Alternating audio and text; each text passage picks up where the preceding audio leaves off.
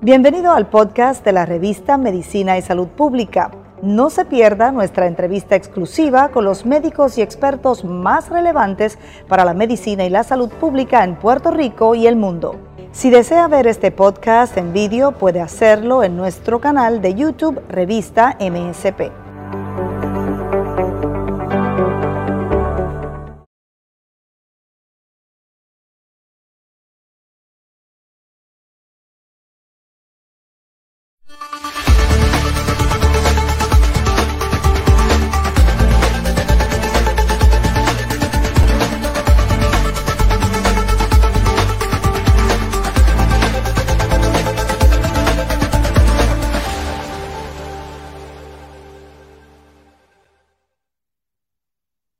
Gracias por hacer conexión una vez más con nosotros en MSP, nuestra redacción, como siempre complacidos de llevar a ustedes información vital en materia de salud y de ciencia, porque la ciencia y la salud siempre son noticias. Soy Mayerín Velosa y hasta ahora los acompaño con un tema muy importante, un invitado muy especial.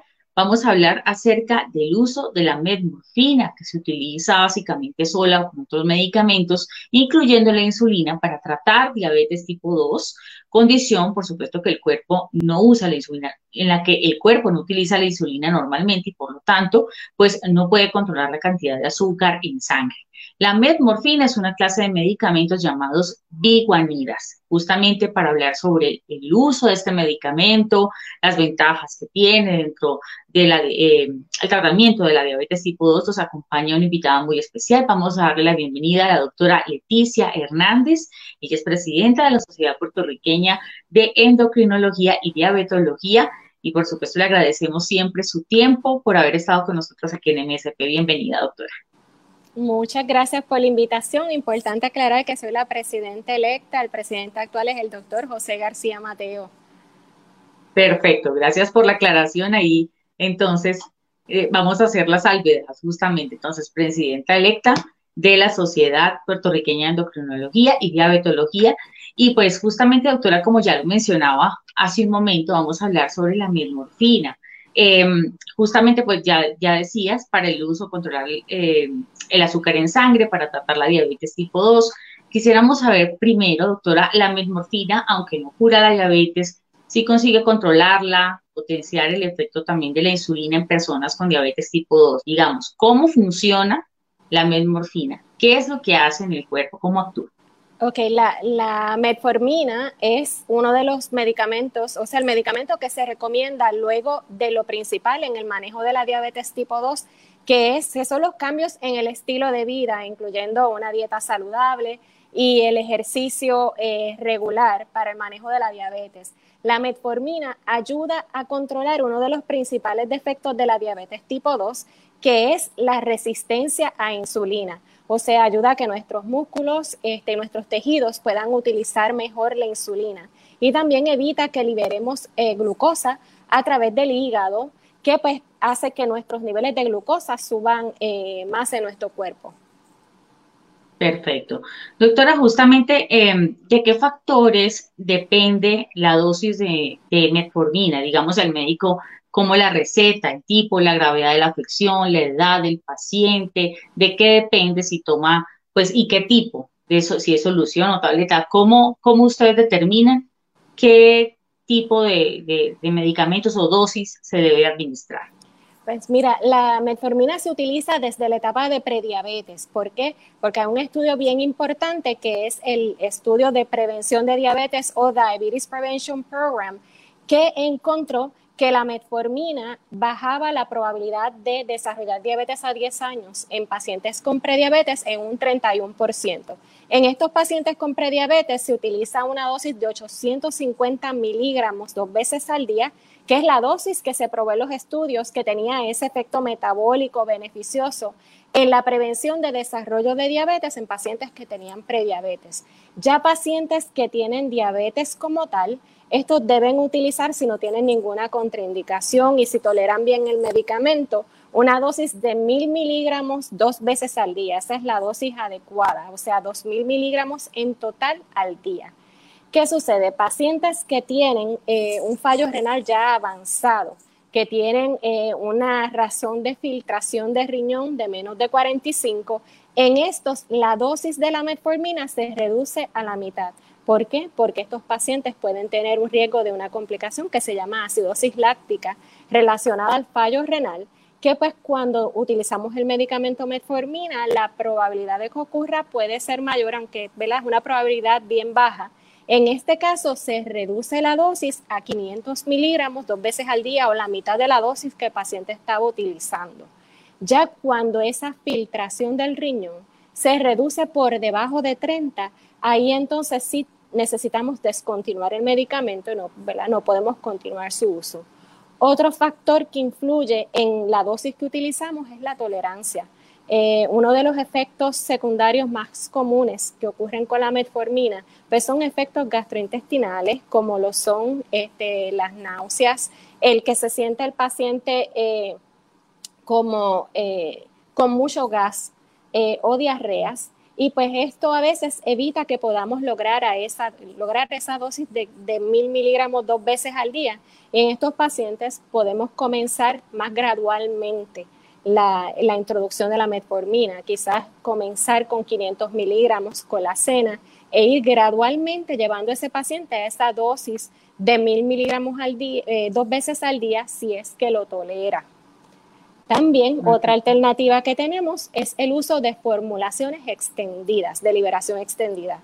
Normalmente la metformina, una vez eh, se toma, se libera al torrente sanguíneo y pues esa liberación inmediata de la metformina puede aumentar la probabilidad de esos efectos gastrointestinales. Hay unas liberaciones extendidas que se libera poco a poco el medicamento porque tienen una cubierta y pues esto ayuda a mejorar la, tolerabilidad del medicamento.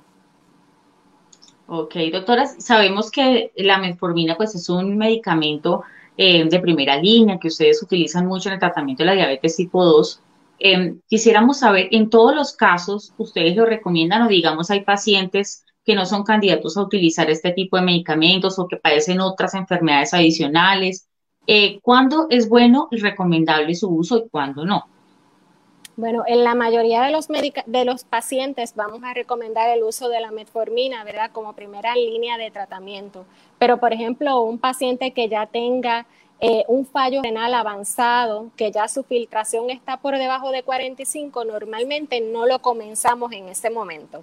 Y si, pues, si el paciente lo está utilizando, ya lo eliminamos pacientes también que tengan condiciones que puedan aumentar el riesgo de tener diarrea, de tener efectos gastrointestinales, pues también somos un poquito, eh, ¿verdad?, más precavidos en términos del uso de este medicamento o un paciente que tenga un riesgo de tener acidosis láctica, ¿verdad?, como hablé anteriormente, también este, podríamos entonces eh, considerar, ¿verdad?, utilizar otros tipos de medicamentos y no precisamente la metformina. ¿Qué ventajas tiene la metformina por encima de otros y también qué beneficios tiene en el paciente que lo hacen, digamos, tan, tan importante ¿no? para el tratamiento de la diabetes tipo 2? Pues primero, eh, ¿verdad? Como hablamos anteriormente, es un medicamento que podemos utilizar desde el momento en que el paciente tiene prediabetes y prevenir ese desarrollo de diabetes. Lo otro es un medicamento que es sumamente económico, ¿verdad? Que hay muchas eh, las compañías que fabrican este medicamento, así que esto lo hace económico, no produce aumento de peso. Casi todos los estudios de investigación que se han realizado de medicamentos nuevos, pues se han realizado como add-on, o sea, a la metformina. Los pacientes usualmente están utilizando metformina y pues estos medicamentos que están siendo estudiados se añaden a la metformina. Eh, así que es un medicamento que lleva muchos años este, siendo estudiado, eh, y pues que aparte de estos efectos gastrointestinales, pues realmente es un medicamento eh, bastante seguro para usar en la mayoría de las personas. Vamos a aprovechar y las personas que nos estén viendo en este momento, la comunidad que quizás esté padeciendo eh, diabetes o tenga algún allegado o algún familiar que tenga, puede hacer, formular sus preguntas a, a la doctora que está aquí con nosotros. Ahí estamos en vivo en nuestro fanpage de Facebook. Doctora, digamos, eh, hablando de los, eh, de los efectos secundarios, ¿hay algunas contraindicaciones también que tengan medicamento o efectos, eh, además de los que ya mencionó? Pues realmente lo que más nos preocupa en este medicamento pues son estos efectos eh, gastrointestinales. Es lo que más, el efecto secundario más común que tenemos con, con este medicamento, porque como mencioné anteriormente, no produce niveles bajos de glucosa, no va a hacer aumentar de peso, que es una de las preocupaciones en los pacientes que tienen diabetes tipo 2. Y una de las cosas que buscamos en un medicamento, de acuerdo a las recomendaciones tanto de la Asociación Americana de Diabetes como de la Asociación Americana de Endocrinólogos Clínicos, que es que el medicamento no produzca ganancia de peso. Es una de las cosas ¿verdad? que buscamos. Eh, y pues también ¿verdad? que es un, un medicamento que es básicamente bien económico y accesible. Doctora, eh, ¿qué pasa cuando un paciente descontinúa la terapia de, metformina sin supervisión médica? Digamos, puede llegar a tener eh, problemas en el control glucémico. ¿Qué puede pasar en ese paciente si no, si no acude al médico, si suspende, el, eh, digamos, el consumo de ese medicamento? Pues mira, los niveles de glucosa pueden subir marcadamente eh, ¿verdad? Hay medicamentos como por ejemplo la insulina que dependen que nosotros tengamos una sensibilidad adecuada a esa insulina que estamos dando. Si retiramos el medicamento, ese efecto eh, de ayudarnos a mejorar esa sensibilidad de insulina, pues va a hacer que el, que el paciente necesita quizás más medicamentos, más insulina y que ese control, eh, ¿verdad?, del paciente pues se pierda. ¿Es recomendable también en niños? Los niños también pueden tomarlo. Hay niños que pueden utilizar la metformina también, sí. Perfecto, doctora. Hablando acerca de, digamos, de algunas condiciones como personas que hacen ejercicio constantemente o tienen que tener alguna dieta especial para consumir la, metformina, ¿qué recomendaciones dan los pues profesionales? La recomendación principal es que el medicamento se utilice con el estómago lleno precisamente para reducir esos efectos gastrointestinales. Pero es un medicamento que no está relacionado por sí solo a el desarrollo de niveles bajos de glucosa, así que aún en personas que realizan ejercicio, pues sí se puede continuar utilizando el medicamento. Perfecto, doctora. Hay medicamentos también que pueden interactuar con la, con la metformina, ¿no? Porque es importante también que el paciente le informe al médico si está tomando otros medicamentos adicionales, otro tipo de recetas médicas, incluso vitaminas. ¿Eso puede tener, eh, digamos, contraindicaciones con el uso de la metformina? Pues mira, realmente no hay este, medicamentos así que puedan interactuar. Sí es importante eh, el que el paciente, ¿verdad? si añade otros medicamentos, pues se haga un monitoreo de los niveles de glucosa, porque sí hay otros medicamentos que pueden causar este, niveles bajos de glucosa y estamos hablando que es un medicamento que sí va a aumentar la sensibilidad que tenemos a insulina y pues esa sería mayormente la precaución. Otros medicamentos que puedan tener efectos gastrointestinales, pues también sí pueden eh, aumentar ese, aumentar, ¿verdad? Esos efectos gastrointestinales causados por la metformina y pues sí, en ese caso tenemos que tener la precaución. Obviamente lo principal es que haya una buena comunicación entre el paciente y el médico para determinar si hay algún cambio que haya que realizar en términos de la terapia. Perfecto, doctora. Vamos a ver algunas preguntas que, nos están haciendo, nos están dejando en nuestro, en nuestro Facebook Live para ver eh, qué nos pregunta la gente o tiene curiosidad también de conocer. Dice, doctora, yo soy diabética y uso metformina, pero mi AC está muy alto, más alto del 7. Y dice mi doctor, debo bajar peso, pero yo siento que no logro bajar. En ese caso, ¿qué podemos decirle a esa persona?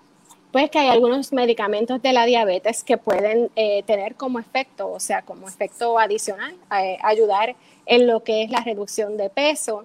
Eh, algunos medicamentos llamados eh, agonistas del receptor de GLP-1 que pues disminuyen el vaciado del estómago, esa rapidez del vaciado del estómago y pues pueden ayudar a bajar de peso. También están los, eh, um, ¿cómo se dice? Los antagonistas del cotransportador de sodio y glucosa, que son ciertos medicamentos nuevos que también pueden ayudar en términos de la reducción de peso. Ahora, lo principal para reducir peso es una alimentación, eh, ¿verdad?, adecuada, eh, siempre nos gusta que sea prescrita por una nutricionista y pues esto puede ayudar a reducir peso. Incluso en cualquier enfermedad terminal, incluso en cualquier enfermedad, pues eh, digamos una condición eh, patológica, las personas buscan ayuda de un nutricionista y es muy importante porque las dietas siempre se adaptan dependiendo de la condición ¿cierto? Muchas gracias a Mayra Sánchez por, por la pregunta y queríamos preguntarle también, doctora, sobre las alergias. ¿Es posible que el medicamento genere algún tipo de alergia, hinchazón, quizás problemas respiratorios o muy contados casos sucede? Pues yo he visto bien pocos casos. Hay personas que sí lo que presentan son unos eh, efectos gastrointestinales bien severos, pero hay personas que sí, que pueden desarrollar, que pueden tener alergias. No es algo común pero sí he tenido pacientes que he enviado al alergista y el alergista ha certificado que el paciente es alérgico a la metformina. Con cualquier medicamento, si desarrollamos algún tipo de erupción en la piel, si desarrollamos algún tipo de hinchazón, de dificultad respiratoria al utilizarlo, hay, en ese momento hay que sí, descontinuar el medicamento, pero inmediatamente comunicarnos con nuestro médico o dependiendo de la gravedad de la situación, podemos necesitar acudir a una sala de emergencia. Ok, en ese caso, si hay alguien que es alérgico, se reemplazaría por otro tipo de tratamiento, otro medicamento. Así mismo, ahí tenemos entonces que buscar los otros medicamentos disponibles para la diabetes, eh, de manera que podamos lograr el control este, adecuado de la condición. Doctora, ¿cada cuánto debe ser un paciente seguimiento, control del uso de este medicamento? ¿Cada cuánto asistir a consulta? O digamos, ¿cómo, cómo se puede medir la evolución del paciente con el, con el medicamento? Pues eh, cualquier persona, cualquier eh, paciente que tenga diabetes debe visitar al médico un mínimo de cada tres meses si el paciente todavía no ha logrado control. Algunos pacientes que ya tienen un control estable de la condición, en este caso puede ser que el, que el médico decida alargar un poquito más ese seguimiento con el paciente, pero en la mayoría de los casos, cada tres meses, vamos a estar viendo si es un medicamento, un paciente que está solamente en medicamentos orales, pues laboratorios, ¿verdad? Su hemoglobina glucosilada, seguir cómo está esa función de riñón, cómo está este, su función hepática, eh, para ver, en, en, total cómo está el control del paciente. Eh, pero sí, en la mayoría de las personas es cada tres meses.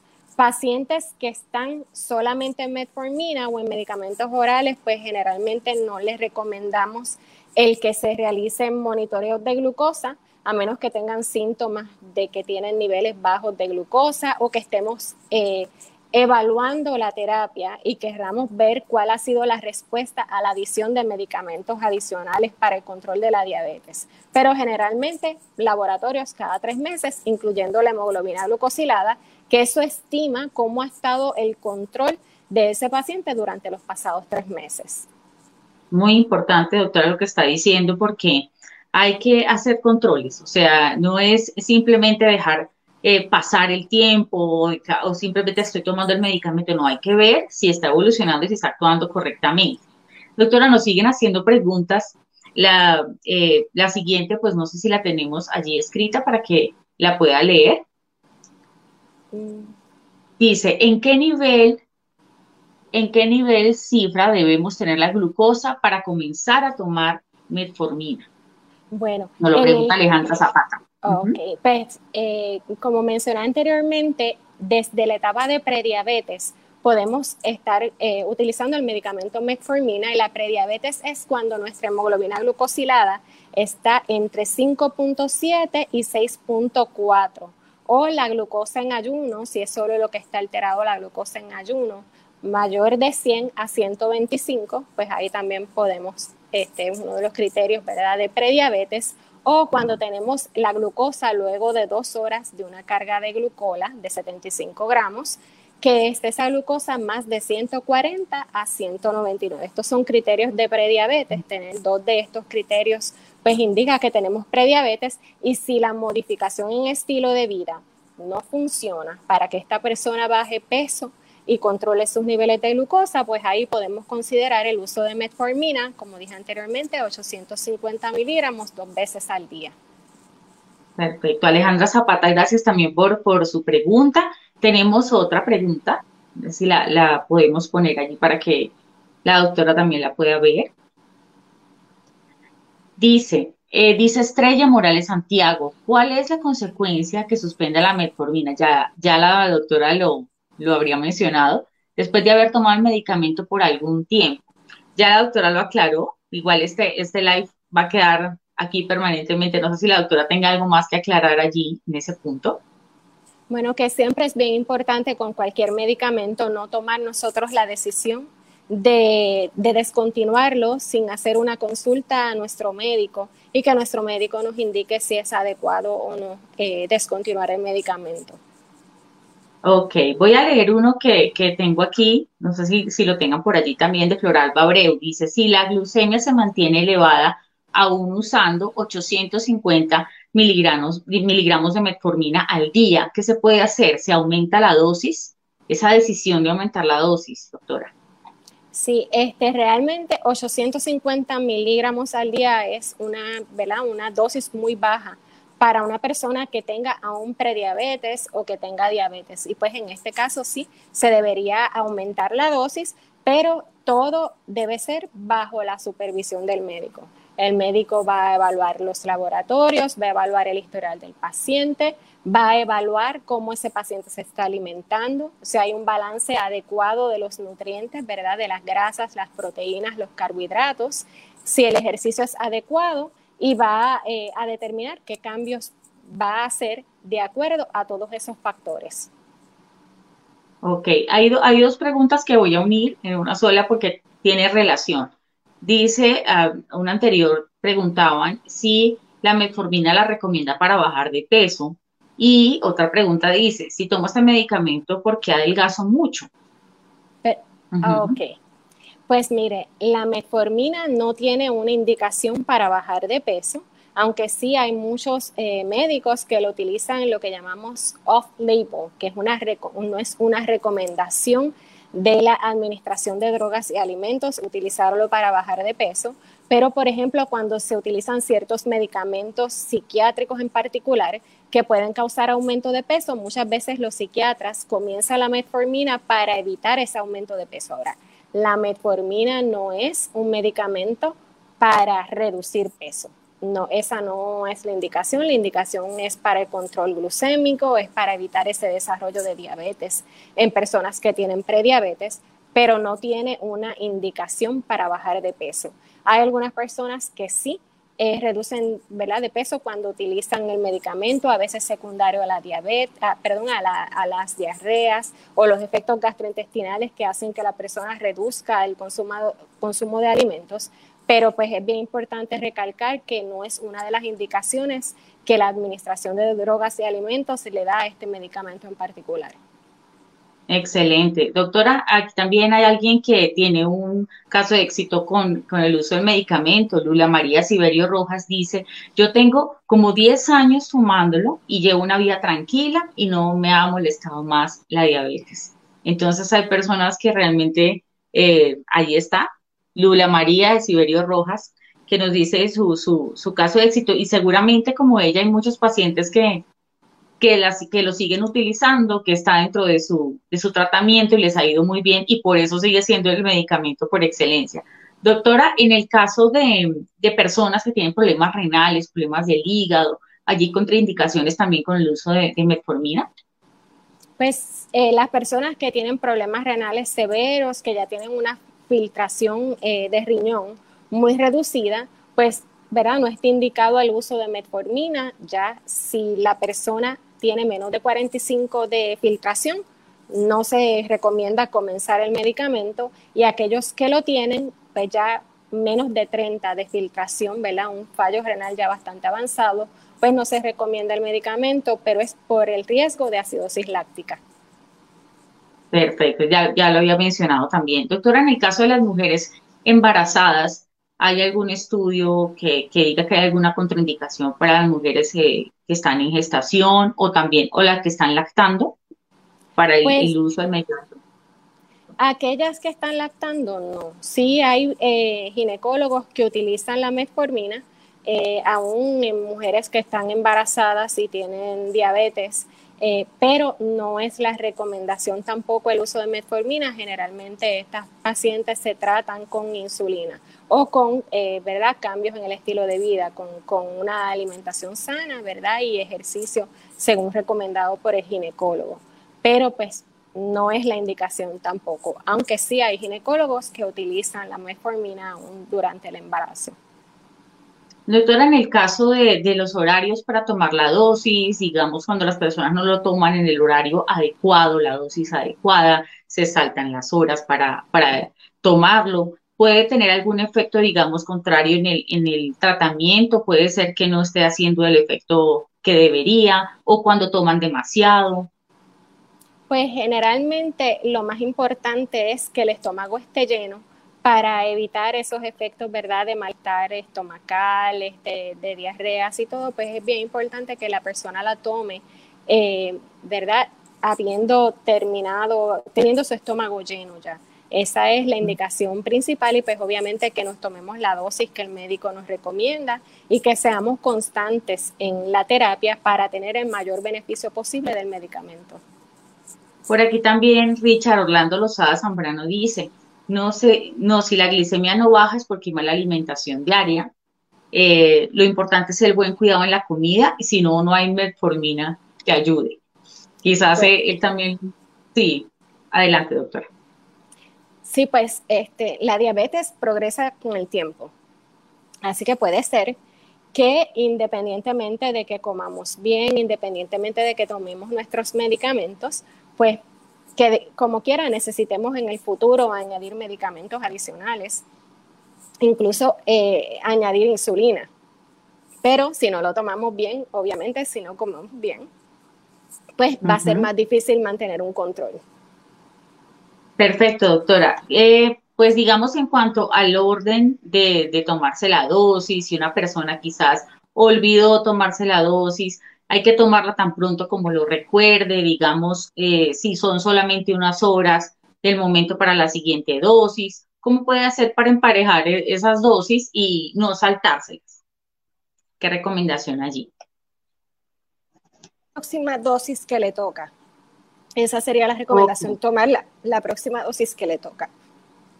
Ok, bueno, doctora Leticia, muchísimas gracias Vamos a, agradecerle a ella por su tiempo, por haber estado con nosotros aquí en MSP hablando sobre la metformina, que es el medicamento de primera línea para tratar entonces la diabetes tipo 2.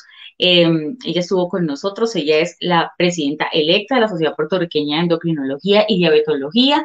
Le agradecemos mucho a la doctora Leticia Hernández su tiempo por haber aclarado las dudas de todos los participantes. Doctora, no sé si está por allí. Mil gracias por estar con nosotros. Muchas gracias a ustedes por la invitación y pues siempre a la orden. Muy bien, a ustedes también por haberse conectado, por haber dejado sus preguntas, por haber compartido también sus experiencias y por supuesto por haber aclarado todas estas dudas. Este live va a quedar aquí para que usted también lo pueda compartir en todas eh, sus redes sociales y pueda compartirlo con allegados y amigos. Gracias a ustedes por conectarse con nosotros. La ciencia y la salud siempre son noticias. Hasta pronto.